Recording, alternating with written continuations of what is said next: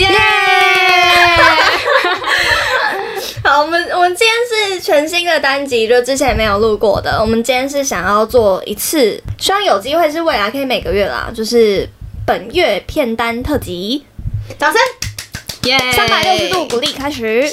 希望每个月可以顺利产出 这个 每月片单。对，因为我们其实主要是想要跟大家分享说，我们这个月也就是十月份看的影剧名单，然后大概的可能介绍一下影剧啊，跟聊一下我们对于这个影剧的心得这样子。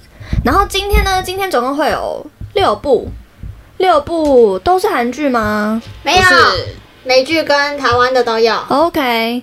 好的，那我们就直接进入第一步，我们想要介绍的就是《海岸村恰恰恰》，而且我们录的时候刚好这一步也完结了，所以大家听到的时候应该就是可以看完《海岸村》再回来听都可以。嗯，它就是一部浪漫爱情喜剧，但它其实主要是在讲说，呃，一个从都市来的牙医遇到了工程村的人们，然后他们真的很可爱，但是可能跟都市人的形象有点差距，然后中间就是有一些火花，一开始可能不合，然后到后来发现每一个人背后都有不一样的故事，因为他们感觉都很开心，可是他们有很多不为人知的一面，就他们可能有受过伤，或是他们有一些痛苦过的路。呃，编剧把每一个角色的背后，他的心路历程跟他整个的人物成长，表达的非常的完整吧，饱满。对对，就是从前面可能，呃，他应该说他每个角色身上都会有故事，然后他其实整部剧十六集都有花心力去帮每个角色都完整的交代到。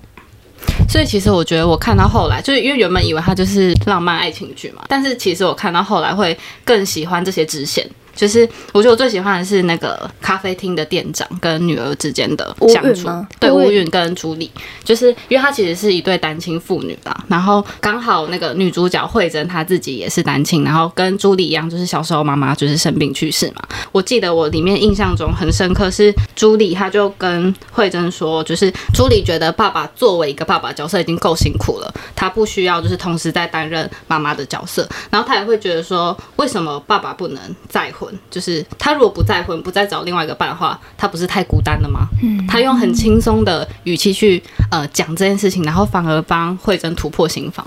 我就觉得我看到那段的时候，我真的觉得很感动。就是这个小孩，他明明看起来这么娇屁孩跋扈，对，但他其实内心是比任何人都还要体贴他爸爸的。嗯嗯，我就觉得很感动。它里面真的很多呃小孩呃，应该说我觉得它里面的小孩我都很喜欢诶，就是包含那个。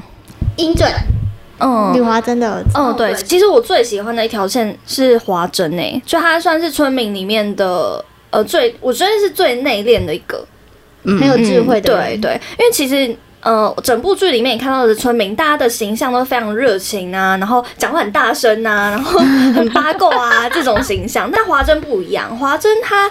比较内敛之外，他其实是很细腻的人。他会就是发现身边的人需要，然后默默给予帮助之外，他呃对于自己的事情，他都是算闷在心里啊，然后不会跟别人讨论啊，然后就笑笑的想说自己解决自己消化就好了。所以很多片段其实会看得很心疼诶，像是他后面会知道他跟永国就是他前夫离婚的真正原因，然后包含说楚曦就是他们。算是青梅竹马的一个朋友，跟他说：“哎，你跟你儿子真的很像哎。”然后华珍原本是以为说：“哦，是不是说我们就是那一段我有点忘记，聪明吗？”哦，对，就是开玩笑说他很聪明。然后呃，楚曦就是跟他说：“哦，不是，是因为你们都很会为别人着想。”所以我刚刚讲到小孩嘛，就是华珍的儿子，也就是我很喜欢的一个，因为我觉得华珍儿子真的真的就像楚曦说的，他们很像，就会让人家觉得很心疼的那种孩子。嗯，好，那我可以介绍我眼中的华珍吗？嗯，因为我很喜欢华珍在儿子得奖的时候说，不是因为你得奖才有派对，你没有得奖也没关系，我们是要就是奖励你的努力这样。对对，当时我真的是我啊，我爆哭，我也爆哭，我也爆哭然后可能是永国表情一副就是哇。永国真的超好笑，我觉得永国跟华珍他们的那个剧里的对戏也很精彩，因为华珍就像是现在，我觉得比较像现在女生的样子，就很坚强、很独立，然后很细腻，对，很细腻、很细腻是真的。然后永国就是傻，永国是很，我我也很喜欢永国，真的很可爱。但永国很多。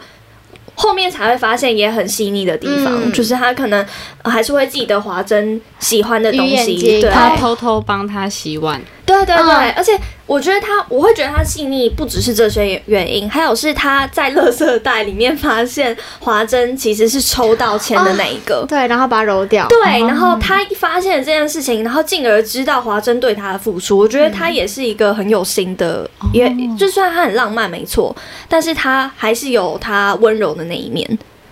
对。而且好像蛮聪明的欸，嗯，然后对。呃什么自省能力很快，对对，嗯，他们戏里面的人自省能力都很快。因为在演戏，哦，好吧。快一点尤其推进。是牙医，他有有快到我想说，哎，他怎么突然变得那么善良？嗯，对他不是前一秒才很讨厌这里吗？对，但牙医对啊，我觉得牙医的自我成长那一条线真的是做的有点太迅速了，所以真的是会突然觉得，哎、哎、怎么怎么好像牙医变得那么善良这样？嗯，或者怎么突然那么喜欢这里？对，哦，就跟刺猬很像啊，就是你要需要一点时间，可是那些时间不是我们看到，但他们确实一天一天过，然后就把他的刺给收起来。对嗯对，也许工程村真的有那个魅力在，好想去工程村哦。让我突然想到，就是我们正在追这部剧的时候，我跟小戴刚好去金山玩，嗯然后我记得那一天我们两个的现实动态就充满着红班长在哪里，超丑！我就在家里，然后在那边做事，然后他们俩在那边疯狂给我发现实，说 红班长，然后那边说这里就是恰恰恰对吧？我傻眼，然后我觉得这是这部剧的魔力，耶，就是会让你也很想要生在这样的地方，然后身边可以有这些很真诚的人，很淳朴的人。哦，还要讲一个，就我觉得这部剧啊，虽然它算是无脑放松甜剧吧，可以这样子讲，但它又跟很多生活剧不太一样的地方是。呃，感觉编剧在里面有一些小巧思，就是因为女主角慧珍的职业是牙医嘛，然后它里面就有呃一些村民的牙齿的状况，比如说拔智齿啊，拔智齿是谁啊？嗯，除夕对，除夕拔智齿，然后跟那个韩丽奶奶，对，他植牙。啊对，康妮奶奶的植牙，嗯。然后跟那个呃华珍的牙龈神经发炎这些，然后所以村民会去找他看牙齿嘛，然后慧珍就会讲出一些很经典的名言，就比如说就是有一种说法说智齿长出来的时候代表你已经什么拥有智慧哦，嗯。然后还有说刚好是拥有智慧的年龄，对，然后但我必须说，这一段好像有被说就是翻译翻的不好，因为其实韩国智齿是爱情齿的意思，所以那种是为了 cue 到哦。除夕对于牙齿的事情想到了花珍。哦所以他才这么浪漫。为什么他们的智齿是爱情齿？嗯嗯，我没有再去细看，但是那时候确实简介有想到除夕跟那个花针的画面，然后他才会后来去找姐姐讲说，其实我喜欢的是你。哦，哦，我自己鸡皮疙瘩起来了。对，因为大家快点加入我，追完剧就去滑 PPT，谢谢。超专业。对，但反正他就是编剧有带到这些看牙齿的原因，再带到就是呃慧珍去讲出一些 名言，我觉得就蛮贴切的，好像是他的编剧的巧思啊。嗯，反正整体来说都是非常推荐这一部剧的，看完都会非常想要去海边定居的哦。第二部剧我们要推荐的是，哎、推荐嘛，好，我们要讲的是《鱿鱼游戏》，其实就也是一部就是十月红到不行的剧啊，就是各种社群上面都是碰糖啊什么的。然后好，我就稍微介绍一下，就是它是呃一个召集四百五十六个人来参加一个六天的游戏，然后赢家他可以就是。最后会有一个赢家，然后赢家会获得四百六十五亿的奖金。但是如果过程中就是被淘汰的话，就是死路一条，就是直接死掉这样子。然后它的游戏内容就是是韩国的传统游戏，就是比如说像是一二三木头人啊、拔河啊，或是最近很红的碰糖这样。然后怎么样？你没有看吗？我没看，那你可以继续解释。他解释完了，哦，好，听不懂是不是？因为我听不懂碰糖，我以为你会解释碰糖。啊碰，你最近没有看到碰糖吗？我跟你讲，因为我是有打算，可能几个礼拜后会看，所以我就会自动划过去。所有跟游游戏，因为我不喜欢剧透。哦对，但是我现在突然间好奇碰糖是什么，所以我才想问的。嗯，没关系，跳过。没有，我自己你听完这一，你听完我们这这一集讲完，应该就会，不一定想看是吗？哦，呃，我觉得应该会想看。我我其实蛮喜欢的诶，因为我本身就是喜欢这种。其其实，在这一部播出之前，我就看过《经济之国。啊，哦你之前有说。对，嗯。就是最近因为鱿鱼游戏，然后被拉回呃，一起串红吗？对，一起被被串红的那个《经济之国》嗯但我其实本来就看过，我就很喜欢这个类型。然后，尤其它其实节奏很快，就是六集，一集又是六十分钟，其实很快就就演完了，然后我大概花一个晚上就看完。但其实我说实话，我第一集疯狂跳过、欸，真的吗？为什么？在那个他还有孔刘哎、有孔刘那边我看，哦，就是在他们进去玩游戏、玩一二三木头人的前面那一大段，我就疯狂跳过，所以我大概知道重点是什么而已。嗯因为我觉得很冷，然后又没有很长得很好看的人出现。他就是演技那个颜值派的，对，啊，但你有觉得就是一到一二三木头人那边之后，瞬间变超精彩的超好看因为我看到那边的时候，我就觉得天呐，也太强了吧！因为我觉得他的场景真的做的很好，嗯就是因为他就是同玩游戏嘛，所以他就是刻意把场景布置的很缤纷，然后再加上那个机器女孩，就是嗯那个一二三木头人那个女生，真的很惊悚的。我记得我看到那里的时候，我就是一直跟自己说：天呐，天呐，天呐，真的鸡皮疙瘩，真的鸡皮，疙瘩。而且而且我觉得很厉害的还有是他的音效，他的音效其实很强哎、而且现在不是大家都在就是发那个碰糖的那个影片吗？哦，那你有发现大家碰糖影片配的不是碰糖，配的不是距离碰糖的音乐，是一二三木头人的音乐。因为他在洗脑了啦，对，对我就觉得那个音乐很强。什么独孤啊，什么什么思密达，对对对，虽然很洗脑就记不起来，sorry。但真的会有那个音频一直出现在脑袋里面。嗯但我其实自己就是看到后来，我有点退退掉、欸，我觉得不知道是不是因为呃文化差异还是怎么样，就是可能这些童玩真的不是我们台湾的小孩平常。小时候会玩不是也是啊，吗？我真的没有这个印象，就很像运动会啊，他就不是小时候会跟邻居朋友一起玩的那一种。所以我那时候看到后面的时候，我就自己有一点点小出戏嘛，就觉得代入感没那么强啦，但还是觉得紧张刺激的。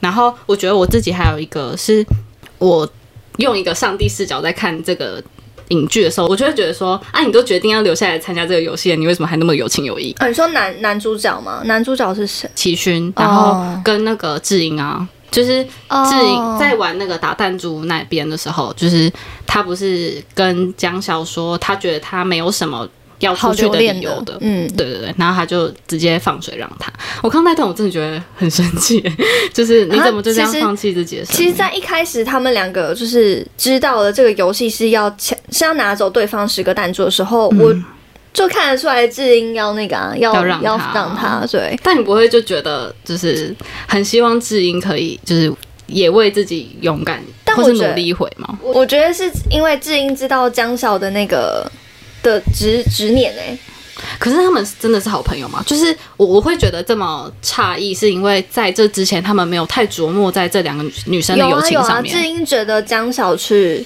找他一起玩游戏，可能这就是智英要的吧。智英就是想要有一个人可以带着他一起玩游戏，所以其实江小已经满足他的心理需求了。所以他才想要就是为江小付出什么，嗯，那可能嗯对他来说，他的那一条命已经不是一个呃可以跟江晓想要出去的呃那个欲望有等值，所以他就是愿意付出这样子。但我能懂的是对齐勋的感觉，我其实真的也觉得齐勋很解，因为 你是说，尤其是最后一集，他要把它插下去的时候，他插在他的脸旁边，就想说，啊你都前面跟人家打的这么卖力，然后你最后一步你要赢的时候，你退缩。对，其实其实我觉得齐勋好像算是最真实的人的感觉，就是我也没有办法想象我去玩鱿鱼游戏，然后可以真的杀人。嗯嗯嗯，或是真的能够硬气。如果像弹珠，弹珠那种不是我直接去伤害对方，不会像是那个跳桥的那个什么，啊，把人家推下去的对那种。对，不会像是在桥上面要伤害别人，或是在那最后一场戏鱿鱼游戏要把人家刺死。嗯我觉得如果像弹珠那种，我可能还是能够下得去手。对，所以我觉得我才我刚刚才会说，就是我用一个上帝视角在看的时候，会觉得很神奇。对但是其实真的是细想，你自己如果在那个情境里面的话，你应该也是下不了，手其实。应该算是最真实的人性反射，就是你想要善良，但是你又想要自己活下去。对对，就会有那个纠结拉扯这样。对，所以我觉得其实觉得这部剧好像蛮成功的，就是他在让。看的人可以很投入，嗯。就是你看我甚至看到会觉得生气，就代表他们其实呃情境，然后人物的演员。演员演技也都好到让我就是很投入进去，然后让我有就是愤怒的感觉。嗯，对，所以我自己觉得这部剧，如果你真的是想要看看，就是呃人在面对很深度的恐惧的时候会是什么样子，或者是呃对于那些活着觉得已经没有任何眷恋的这些人，他们在面临生死交关的时候会有什么选择，其实可以拨空看看嘛。嗯，对，但我人性解剖，对对对，但我觉得真的不要一次追完，因为心情会很差。那所以结局是会让人心情不好的哦、还是是最后一集的问题啊？因为它有第二季，所以你可能、哦我我不知道心情差，我我我没有心情差，还是你是会觉得说有第二季，然后没有知道结局心情差，还是什么？我觉得就是因为我整部剧在生气啊，哦太沉重我一直在跟自己拉扯，我就会觉得说就是。呃，不合理啊我我怎么不合理这样不合理。然后我会觉得说，就是我我怎么会有这种就是希望大家就是希望别人死掉的想法？哦我就一直在跟自己拉扯，然后 一部分又觉得，我一部分又觉得很生气啊。那我就整部剧看下来，我就觉得好累啊。哦，懂懂懂，对，没事，好，我会我会分不会有这种，问题。我会我会分着慢慢看的。或是你可以一次看完，反正你又不是天平座。这倒是。不知道我们得罪多少天秤座，聊个剧也要骂天秤。好，然后第三部剧是应该是只有我有看，对不对？嗯，没有看我没。看。呃，它也是一部韩剧，然后是警察课程。对，那 Netflix 上面没有，就是大家可以去爱奇艺上面看。然后这部剧算是一个双男主，就是一个热血的警察跟一个网络骇客身份的警察大学学生。然后，嗯，整部剧十六集就是两个人合作破案，主线大概是这样啊，但当然还是有一些甜甜的感情线。而且这一部其实是在预告的时候我就很期待，会吗？因为颜值吗？还最爱女主角，一部分是因为那个啦，Crystal。哦，我刚想我念错吗？没有，就是你爱的 Crystal。，对对，然后一部分也是因为我对警察这种主题就蛮有兴趣的哦。但其实说实话，我我看完的时候会觉得很多地方有点可惜。好，简单来说，它就是一部我认为可以追，但并不是必追的剧。大家如果有兴趣的话，还是可以继续听下去。那为什么你喜欢？哦，我觉得是因为我看的当下会有很多团队合作啊，或者是意气相挺这种热血片段。然后，呃，也有可能是因为就是他们场景是警察大学啦，所以可能就会有团建啊，或者是教授跟学生的合作办案，然后抓坏人的斗智斗勇这些的。哦，还有重点是，我觉得这一部剧的那个原声带也很不错，你就会 跟着剧情的节奏，还有它的音乐一起热血沸腾这样子。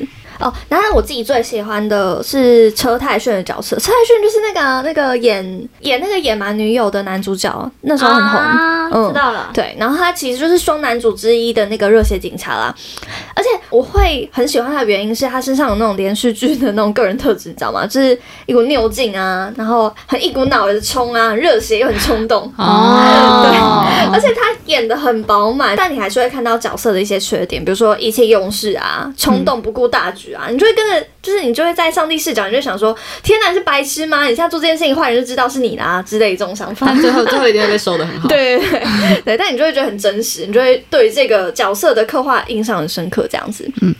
然后，而且虽然我是那种边做事，我其实看这一部剧，我就是边做事边看那一种他你怎。么可以边做事？它不是韩剧吗？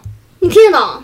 不是，就是因为他可能那个节奏没有那么快吧，然后就会有很多，就是比如说他一个景，然后运镜运了十秒钟，然后都没有讲话之类。但我我觉得是因为，呃，这部剧的节奏本身就不快，哦，所以你可以保持着一个就是边看边做事情啊，你再回来看的时候，你其实还看得懂在演什么那一种。嗯嗯，对，然后呃，虽然是这样，但我觉得其实最后一集收的很好。我本我本人蛮喜欢最后一集的，或是有可能是我对他要求太低。看到后已经想说好了，随便来，结尾就不错了。对，有个 ending 又不错。对，然后他其实就是有很多正能量语录，而且他每个角色交代蛮清楚的。哦，然后，然后，然后，然后，因为我前面不是说我期待这一部剧是因为 Crystal 吗？还有另外一个原因是因为这一部剧的颜值都很高，他男生女生都很高，男生女生都很高。他的男配角有两个，然后就是男主角的朋友，然后他们两个超级好笑，他们叫范泰跟俊宇，超好笑。他们就是那种你可以想象。呃哦呃，等下我先想，他们的人设还是两个男生，他们两个抢一个女主，呃，抢一个女配角。那那女配角超正，就是学姐，警察的学姐。然后你可以想象两个北七，然后整天在一个女生面前推来推去，互相推来推去，就那一种感觉，他们就是他们的日常，然后会很想要很想要跟他们做朋友。嗯，对。哎，这部剧是比较轻松的那种，对不对？对，它我觉得它有点结合校园的爱情剧。哦跟那种警察推理，但是警察推理不是很深的那种。嗯对对对。总结来讲，就觉得这部剧其实是可以在做事的时候边看，你可能在家里吃饭之前，大家一起在客厅剥蒜头啊，或者是在打牌的时候啊，你想要配点声音的、配点话题，就可以看这一部这样。你刚刚为什么把自己的人设搞得很像贤妻良母？为什么会播蒜头？哦，我是？想着温迪的画面，我妈也不会在家里播蒜头。我想着温迪的画面。我会播在家播蒜头，在客厅播蒜头看韩剧，你是不是有毛病啊？不管呐、好第四部，第四部，第四部也是我我想要讲，就是那个也是韩剧哦，我真的是韩剧控，我超爱看韩剧的。它是，但它是那种短片的韩剧哦，叫做那个《优秀巫师加斗星》。我我我在猜，就是没有听过的人，可能想说他刚讲的七个字是哪七个字？他第一次讲的时候，我们就说哈，优秀什么？优秀加什么？抖心？优秀是男主角的名字，然后假斗心是女主角的名字。怎么样？干嘛笑人家的名字？假斗，你想像台语？假抖心啦！你为什么会哦哦，念？假斗星假对抖心，斗斗 是那个就是斗直的斗，那个海岸村里面斗之啊的斗，嗯。嗯，然后心是心脏的心，然后它也是只有那个爱奇艺上面有，而且它哦，因为它是短片韩剧嘛，所以一集大概二十分钟，然后总共才总共才十二集而已，所以其实很快就看完。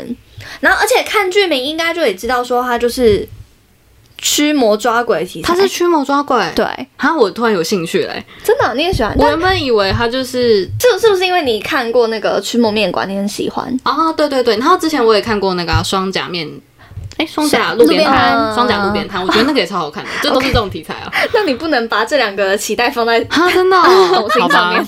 但这部我觉得就跟那个警察课程一样，就我刚刚说的那一部，他在预告的时候我就超级期待，因为我超喜欢金赛伦。温迪应该知道我知金赛伦对不道，我以？前有有一段时间也觉得哇，那个三金真的很。对他之前有一部剧是那个天叫什么名字啊天使的那个，他是天使，我忘记叫什么名字，反正那时候我我突然间发现，原来三金里面有的是金赛伦，而且我也很喜欢巫师这种主题。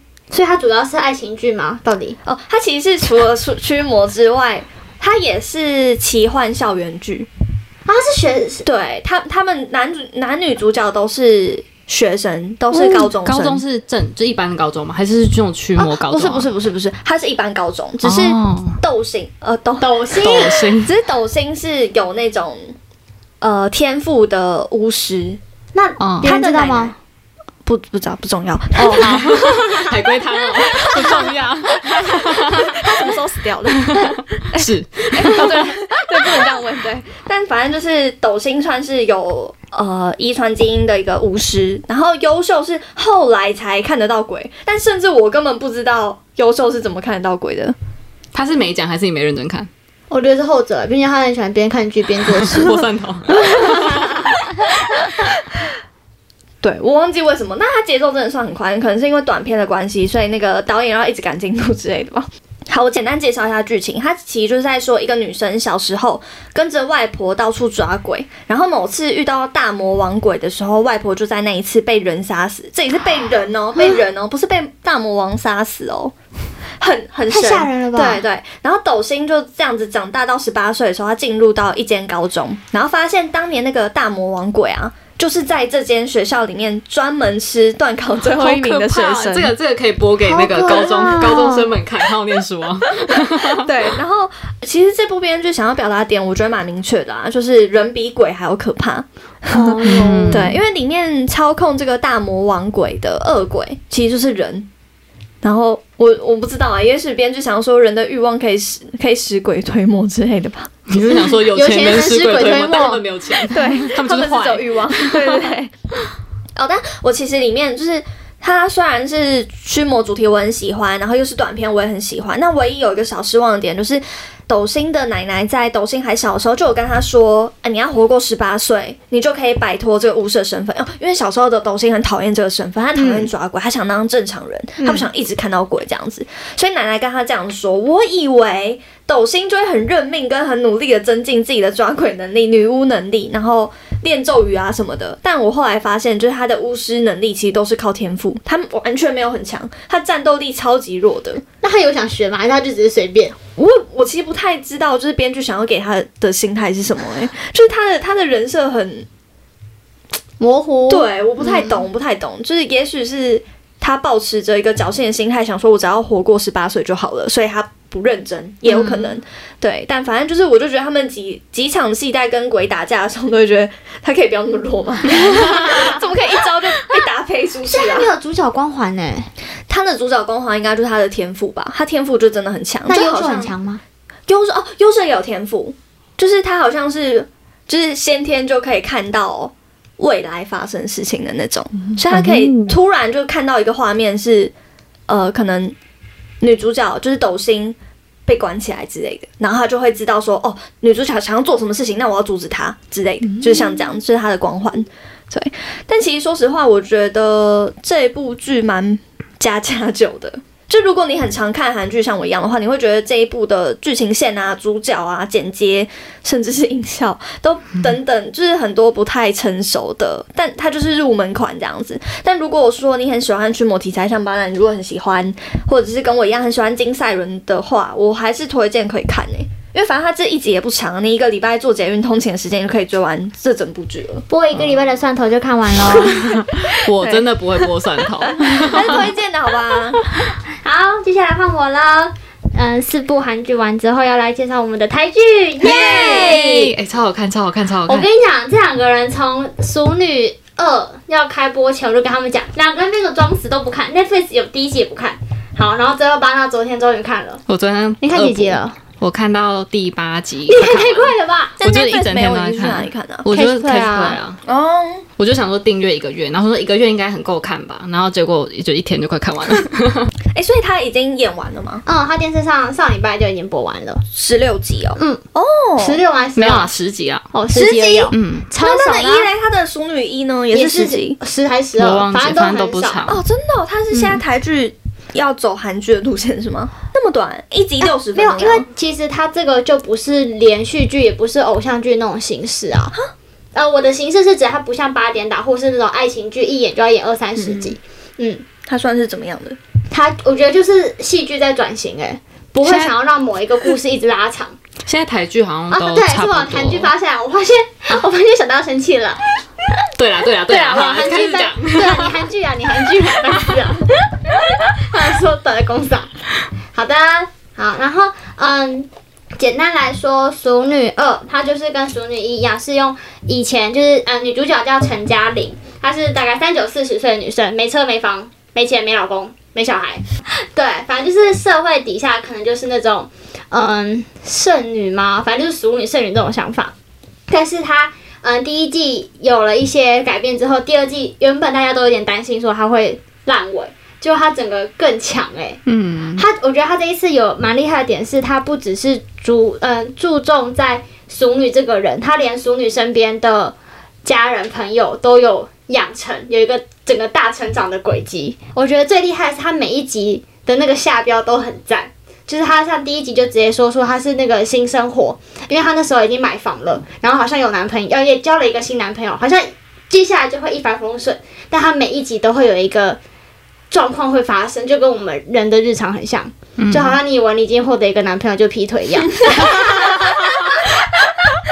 对，然后 Q 第九集嘛我？们会笑那么开心，是因为我们刚录完第九集，然后小戴一直在诅咒温蒂，然后男朋友会劈腿。对，没错，我要演戏。嗯，然后嗯，我觉得最喜欢的部分是他们跟家人的相处，因为第二嗯。嗯，你有你有喜欢那个吗？妈妈那一集不觉得很赞吗？就妈妈那时候他们社区那边发生一些坏人的事情，然后妈妈就教小小嘉玲要遇到坏人的时候要念一些口诀，然后等到小嘉玲遇到的时候，她措手不及，她什么事都没有做，然后她就是很难过的回家之后，她才想到妈妈教的那些口诀，然后他就在她妈妈面前就很崩溃的演了那些口诀。妈妈原本要骂他怎么这么晚回家，就才发现女儿可能有一点受伤害了，他马上抱住她。那我真的直接爆说哭、哎没事没事，欸。妈妈在这里，妈妈在这里。然后嘉玲就整个爆哭，嗯哭她应该吓死了，因为晚上然后遇到性骚扰的事情，对她一个人坐在公车上，然后被人家摸腿，对，然后没有人救她，没有人发现，她不敢她也不敢求救。嗯，哦。然后他就回家这样讲，然后重点是画面，我不是说他就是这部戏是小时候的嘉玲跟四十岁的嘉玲会切换画面，然后呢，就下一个画面是长大的嘉玲在台风夜，妈妈敲着门，妈妈眼泪就是就是很狼狈的出现在他家，然后嘉玲就也拥抱了妈妈，妈妈什么话也没有讲，也没有说她跟爸爸吵架什么的，他们俩就是在一个眼神就接住了脆弱的彼此。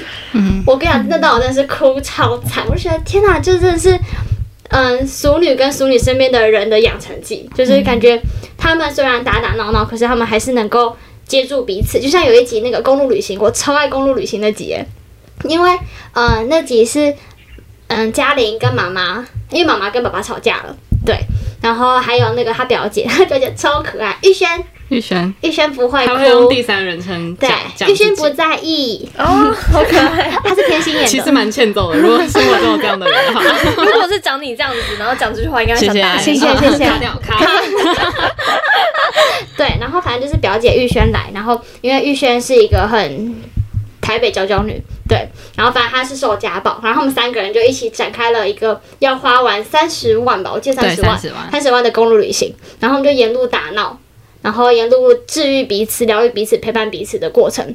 然后到后来就是，嗯，爸爸跟弟弟，就家里的爸爸跟弟弟也来救他们，可是最后他们也没有管他们，就继续走完他们的旅程。然后在最后的旅程上，嘉玲说出她怀孕了，然后他们三个的反应让我觉得，就是他其实已经准备好，他要迎接下一个身份，就是嗯，玉轩让嘉玲有一种就是。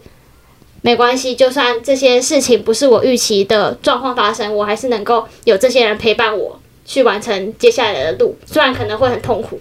嗯，我觉得这是他们淑女的一个很让人支持吧，就是你会跟他们哭哭笑笑的点。我觉得其实那一段就是刚刚那个 Wendy 说，就是嘉玲怀孕那一段，还有一个让我看到觉得很感触的点是，嘉玲不是一直很担心她没有办法做好一个妈妈吗？她说会不会小孩生出来不聪明怎么办？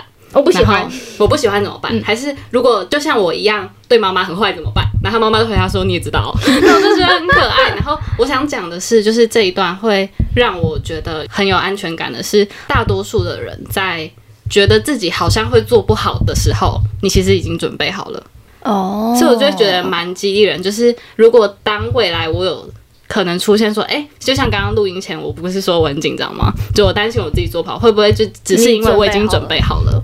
就像我曾经就有讲过，就跟你们说，就如果我们会紧张，代表我们是准备好了，就是你已经尽完你所有的努力了，所以你才有空余的心力可以去紧紧张，嗯，可以去紧张。我刚说可以去紧 紧张，外国人。然后我真的非常推荐这部戏，双手双脚那种，因为它一跟二真的很赞，而且它是那种我那时候是每个礼拜天晚上跟我家人一起在客厅看，是不是很适合跟家人一起看？很适合、我爸妈欸超喜欢，是我第一次看我爸看一部就会哈哈大笑的那种。哦就是因为他们的整个家庭的氛围都很有趣，而且谢颖轩真的很赞，真的是我的新女神，那但是真的是很赞。里面不会一直会要哭吗？会哭哭笑笑啊家人家人一起看不会尴尬吗？不会、啊，就是因为我家人跟我一样爱哭啊。啊，好羡慕哦！我在家里，我就连看柯南都可以哭，然后我在家里都不能跟我爸看柯南，因为我就会哭。你你爸会不会实在忍得很辛苦？不 不会，我爸是忍笑忍的很辛苦。我之前跟我爸去看那个，哎、我插题一下，我之前跟我爸去电影院看那个，柯南、不是那个那个动漫，那个鬼灭之刃、对哦《鬼灭之刃》，鬼对《鬼灭之鬼》他好好讲话，鬼灭之刃，我爸讲，他去他跟他爸去看鬼灭之刃，对，哭爆，因为那时候不是大家都在刷《鬼灭之刃》，然后就说去就一定会哭嘛。对啊我真的哭爆。啊，你爸？然后电影亮的时候，我爸就看我说：“哈，你有哭哦，哭屁哦。”然后我就边哭边跟他说：“很好哭啊，你怎么没有哭？你没心没泪。”我爸说：“笑也才会哭。你爸大男人、啊、就走。了。你爸好像玉轩哦，不会哭，玉轩不会哭。他只会说玉轩哦，玉轩泪腺坏掉，玉轩不会哭。听起来很惨呢，怎么办？你们还是不要学玉生好了。对，好，反正就是我觉得很适合跟家人一起看，嗯，很欢乐。然后你会发现说，哦，我真的很喜欢啊！你们赶快去看，我没有要说了，快点自己去看。好啦，你真的很我我也是很喜欢的。嗯，好啊我跟 Wendy 赞你同你们可以就。是看完之后一起去手牵手聊天。我们一起画 PPT。我们进入下一步来下一步。第真的是上班族欸第六，好的，好的，好的。第六个，第六个，第六个好像是也是只有我看的哈，嗯性爱自修室》，它其实就是今年出到第三季。然后他呃，好，我稍微简介一下，他主要就是在讲，就是这个主角叫 Otis，然后他的妈妈是一位性治疗师，然后他刚好在这部剧里面，他就是高中就是青少年的时期啦，所以就是会正在经历一些关于性的一些议题，就是自我觉察啊，然后或是他就是会学习要怎么跟同才相处，怎么跟家人相处，跟认识自己，然后刚好他就是就读的这个。叫 Model 的高中，它就是一个 以性闻名的学校啦，就是外界都笑称他们是淫乱高校，就是里面的人，你可能校园的各个角落 都会有人在做爱，用各种形式奇形怪状。对对对对，但呃，我自己是觉得这些青少年啦，他们是透过性这件事情在认识自己。哦，嗯，好好壮，好就是好。Heavy 的一个题主题哦，对对对，我觉得听起来很 heavy，对不对？因为它其实里面就是探讨很多各种面向，就是各种感情、亲情、友情、爱情都有，然后甚至它还会谈论到一些议题，是比如说感情里面的劈腿。我我劈腿嘛，我没有办法接受我自己劈腿，怎么办？不要再演了。或者是性骚扰，就是女生在遇到就是被性骚扰的时候，你敢不敢讲出来，或者什么这类议题？其实它是很多很多很重的议题，但是他用很轻松的方式。就是在谈论这些事情，然后其实你在看的过程中，其实也是笑中带泪啊。我觉得笑比较多，然后他是用很 chill 的方式在陈述这些很重的压力吗？对对对，我觉得是。然后刚好，因为我我最近看的是第三季啊，那我觉得第三季他琢磨在很多感情线上面，其实就算是 Otis 他的家庭线里面谈论的也很多，是他妈妈跟他的继父之间的感情关系。对，然后我觉得，哎，可这可能要有看的人才会有感，就是里面的那个 Otis 跟 Maeve 的感情线真的是令人很生气。他们就是从第一季要在一起不在一起的，然后是第第一季最后误会，然后到第三季还在误会，我就觉得不爽。然后很很多人就会觉得说，就是他们到底要拉扯到什么时候？然后我觉得第三季让我呃很喜欢的一个点是，他跟里面其中一个角色是 Ruby。然后因为 Otis 他其实在学校有点算是毒蛇嘛，就是你在。校园里面不会觉得他是风云人物，甚至会觉得他有点逊的那种男生。然后 Ruby 他就是校花，嗯，然后那时候其实是 Ruby 主动找 Otis 去当炮友，但是 Ruby 又不敢让大家知道说哦，我跟校园里面的 loser 是炮友。对对对。然后嗯，我觉得有趣的是最后最后 Ruby 反而被 Otis 感动。其实 Ruby 自己她虽然看起来就娇娇女。校花漂亮娇娇女，然后嗯，很像对大家都狗眼看人低，但其实她有自己就是很深层的故事，是家庭背景，可能是不希望被别人看到的，但是她愿意对 Otis 敞开心胸。嗯。然后我觉得这这条线我会说我更喜欢，是因为他比 Maeve 更利落。是 Ot 其实发现他没有那么想要跟 Ruby 从炮友变成情人的关系，所以他就有点快刀斩乱麻嘛。就算是 Ruby 跟他敞开心胸，他跟他说 I love you，然后他好像跟他说 Oh that's nice，然后就 Ruby 就超级受伤，就是哦我好不容易对一个人展开心胸，我跟你说我爱你，但我发现你其实没有那么喜欢我。所以他们最后其实是没有在一起的，但我觉得这这一条线很让我动容的是动容，我用动容哎，让我很感动的是，就是呃，好像本来就是在感情里面，你就是会经历一些学习吗？就是不管你是要被伤害才会学习，还是你伤害人，其实也是一种学习。嗯，对，所以我觉得对 Otis 来说，他跟 Ruby 的这段关系也是让他。自我成长很重要的一环。嗯，他们两个可能会经过这件事情都有所成长，这样。对对对，所以我蛮喜欢这一段的。对啊，我刚刚讲这段是不是很沉重？但其实整段都蛮有趣的。他是确实是用呃轻松方，他们就算在那个约炮的时候都有很多好笑的故事，比如说他们在车上，然后 Ruby 把 Otis 踹下车，然后还要拿外套，拿外套被车的门夹住之类的，就很多好笑的。对。然后，对他其实谈的也不只是感情啊，还有很多就是 Otis 自己家里面，就是可能爸妈离婚啊，然后他要怎么接纳继父，或甚至继父带来的兄弟姐妹，然后他自己的友情，他是不是跟他的好朋友就是 Eric 的，可能因为感情吵架啊或什么之类，他都去想办法，就是去弥补这些，或是接纳自己不完整的地方。所以我觉得蛮适合在自我怀疑吗，或是你不知道自己是谁，自己价值是什么时候看这部剧会。你可以用很轻松的方式，很简单的带入自己曾经的经验。那是不是不能跟家人一起看啊？感觉真的不行，超尬真的不的。行。我有时候连就是我要吃饭的时候，我就会把剧按暂停，然后出去吃饭。我不能把剧带出去看。